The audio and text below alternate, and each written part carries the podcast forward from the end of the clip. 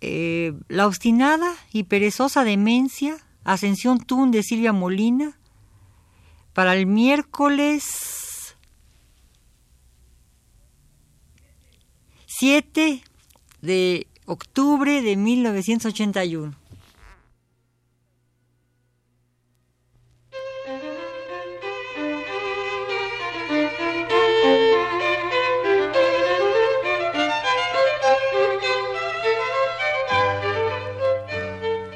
Divergencias. Programa a cargo de Margot Glantz.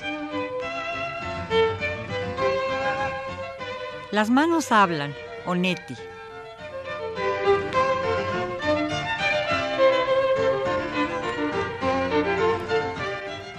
En 379 después de Cristo, Gregorio de Niza decía en su Tratado de la Creación del Hombre: Es gracias a esta organización que el espíritu puede, como músico, producir en nosotros el lenguaje por el que somos capaces de hablar.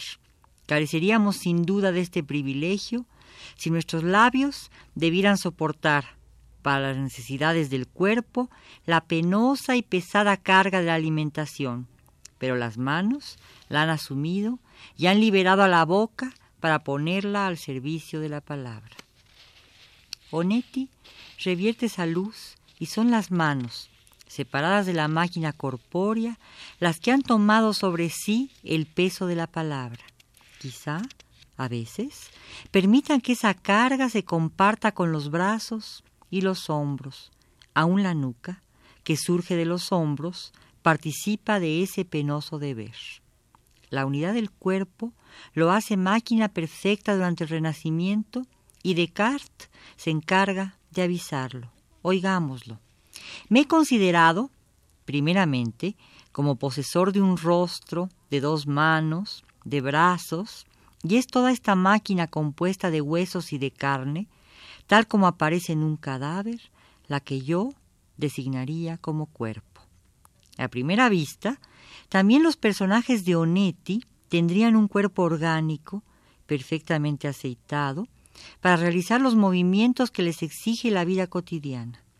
Pero es justamente ella, la vida cotidiana, quien pesa como algo inmenso y gigantesco, la que se encarga de despedazar al cuerpo y privarlo de esa unidad primera que nos concede no la infancia, sino la adolescencia.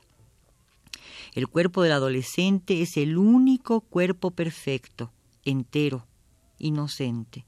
Es un cuerpo tan puro, tan íntegro, que asume casi la expresión de un animal como la Ana María del Pozo, primera novela de Onetti, que toma por un momento la bondad y la inocencia del animal, o como la muchacha sorda de otro cuento de Onetti, La cara de la desgracia, cuyo cuerpo aparece entero, en movimiento, con una belleza salvaje que organiza el ambiente, que le da forma.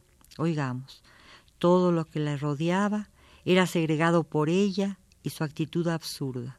O también, como otro personaje de Onetti, el joven Malavia, antes de que complete la historia de Rita para una tumba sin nombre, antes de que adopte ese aire de seriedad que toman los adultos cuando ya la vida es algo independiente que domina al cuerpo, que lo cercena, que elimina el espacio personal que nos rodea, que nos fragmenta como se fragmentan las historias narradas por Onetti.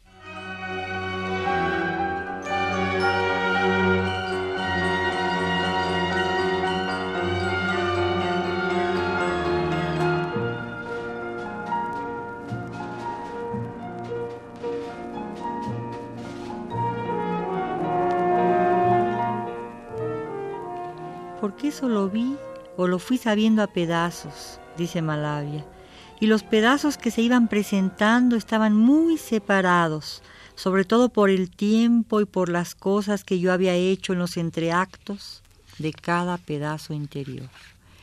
Esa primera juventud, maravillosa y absurda como el amor, existe con el cuerpo claro, unido, con un cuerpo que surge de su propia sustancia puramente animal, integrada a cada una de sus ramificaciones, sin advertirlas, viviéndolas solamente. Ese cuerpo muere y desaparece en su unidad, o se fragmenta como se fragmenta el espíritu. La inteligencia espontánea, inmediata, es parte de ese cuerpo, es exhalada por él, de la misma manera que antes se exhalaba el alma. Mas el mundo exige una conciencia y una aceptación mezquinas que desintegran, que corrompen, y el cuerpo se aparta de sí mismo, se fracciona y el espíritu se acaba. Todos los adolescentes sufren ese proceso, a menos que el proceso se detenga con la muerte que ilumina una perfección. El proceso deteriora más a las mujeres. He leído, dice Onetti, que la inteligencia de las mujeres termina de crecer a los 20 o 25 años.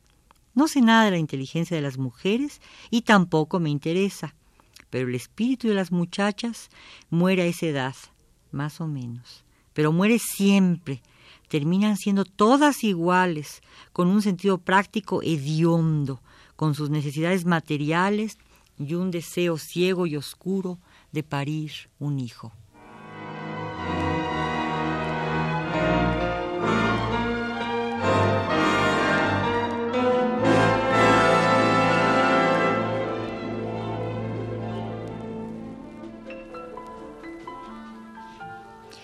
Los cuerpos de esas mujeres materiales, hediondas, se avacunan, se degradan, Pierden la belleza de la juventud y la inocencia.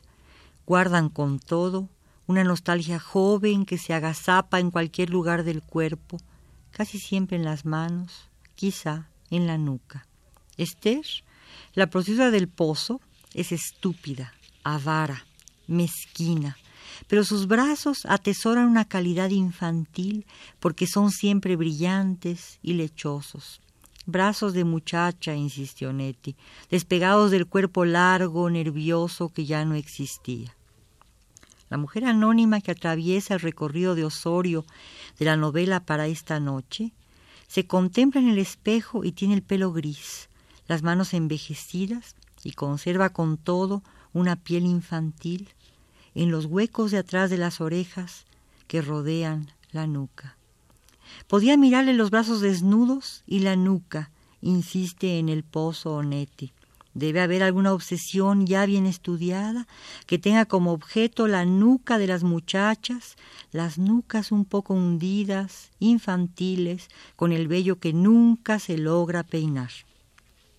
El tórax y la cabeza, las extremidades inferiores, acusan la traición. Las manos conservan la esperanza. En ellas se cifra el ademán, se gesta el signo, se esboza la conciencia. Son ellas las que asumen la palabra. El almacenero que cuenta pervirtiéndole la historia del tuberculoso que encogiendo los anchos hombros fue alguna vez en su vida profesional de básquetbol, se arrepiente en la novela los adioses y desde el principio de proferir calumnias a través de la boca. Empieza a narrar el cuento con estas palabras.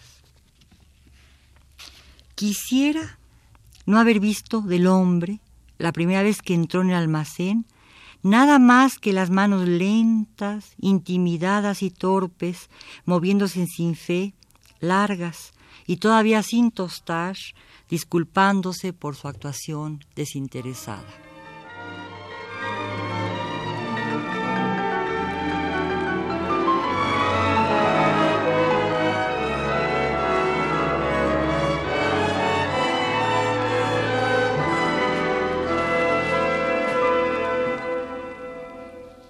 Que acusan la pérdida de esperanza aunada a una actitud generosa frente a la vida mezquina, actuación cuyo desinterés provoca la muerte, muerte que no vendrá como debiera de la enfermedad, de la tuberculosis, sino de un tiro de revólver que el protagonista dispara con sus manos, esas manos señaladas por los adioses, junto con las manos de las visitantes, causando la desazón, la envidia y la calumnia en el pueblo.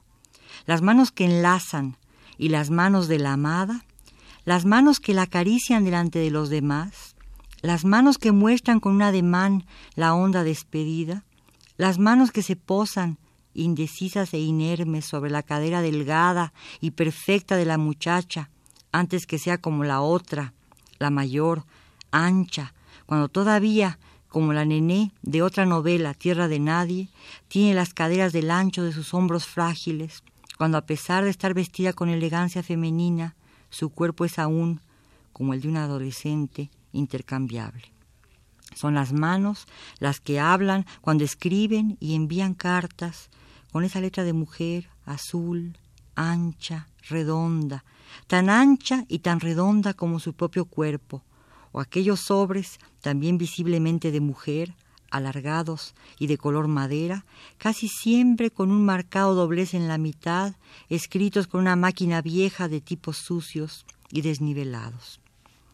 Esos, esos desniveles anuncian, en su falta de nitidez, una despreocupación semejante a la que anuncia la ciclista asesinada en la cara de la desgracia una integración a la vida que no necesita más que el aliento vital para exhibirse en su perfección final, perfección que se recoge con la muerte, dejando a la muchacha inmovilizada en ese acto primitivo y animal, siempre generoso, igual a la hija del basquetbolista que entrega su patrimonio total a las últimas semanas de vida del padre enfermo. Las manos vociferan, y tratan de hacerse oír entre las vidas truncadas, entre los cuerpos desgajados, manos que intentan enlazarse con las manos de las jovencitas para estirar la vida, manos que como las de Osorio, el personaje principal de Para esta noche, caen suavemente mientras cierra los ojos antes de cargar, ya herido, a Victoria, la niña de trece años, para regresar a la ciudad y enfrentar la vida en vísperas de la muerte. Esas manos alargadas desde el brazo para redondear una caricia pura, a pesar de que han sido manos multiformes. Se puede matar con las manos, insistió Nettie. Tocar niños o perros, botones de hueso, papel blanco, un manojo de zanahorias, la lluvia. Pero sobre todo, insisto yo, con las manos se reescribe el mundo y a través de ellas se recupera la palabra, antes perdida por las pestilencias de la boca. Muchas gracias. Este programa contó con la realización técnica de José Gutiérrez.